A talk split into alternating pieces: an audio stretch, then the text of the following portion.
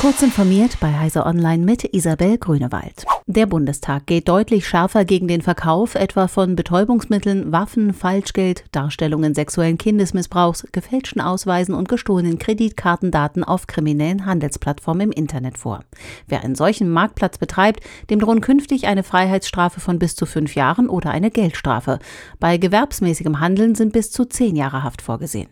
Dazu kommt ein breiter Werkzeugkasten für die Strafverfolger. Bei gewerbsmäßigem Handeln können die Fahnder damit die Telekommunikation Verdächtiger sowie genutzter Server überwachen und Staatstrojaner für heimliche Online-Durchsuchungen einsetzen. Künftig droht auch eine Strafe von bis zu zwei Jahren Gefängnis bei verhetzender Beleidigung, mit der die Menschenwürde anderer angegriffen wird. Die norddeutschen Länder wollen die erneuerbaren Energien und insbesondere die Wasserstofftechnologie weiter ausbauen. Auf dem Weg hin zu einer klimaneutralen Energienutzung habe ganz Norddeutschland das große Potenzial, eine Kompetenzregion zu werden, sagte Mecklenburg-Vorpommerns Ministerpräsidentin Manuela Schwesig nach einer Tagung der fünf Nordregierungschefs.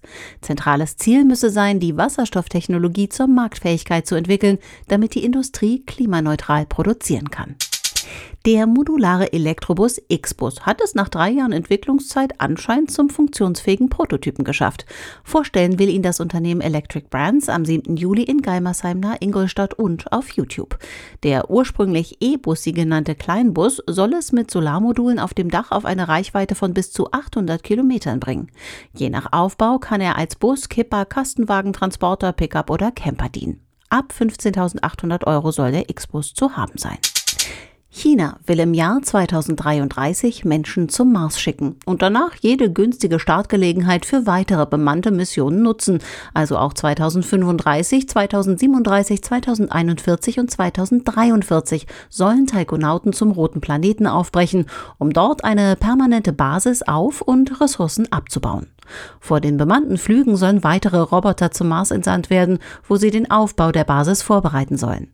Die ambitionierten Pläne dürften vor allem die Konkurrenz zu den USA weiter verfestigen und könnten einen neuen Wettlauf im All einläuten. Diese und weitere aktuelle Nachrichten finden Sie ausführlich auf heise.de. Werbung. Kennst du die BDBOS? Wir sind der Telekommunikationsdienstleister der Bundesregierung und aller Einsatz- und Sicherheitskräfte in Deutschland. Wir betreiben die Netze des Bundes und das BOS Digitalfunknetz. Bei uns, der BDBOS, findest du herausfordernde Aufgaben, einen krisenfesten Job und einen familienfreundlichen Arbeitgeber mit mobilem Arbeiten und Gleitzeit. Weitere Informationen findest du unter www.bdbos.de.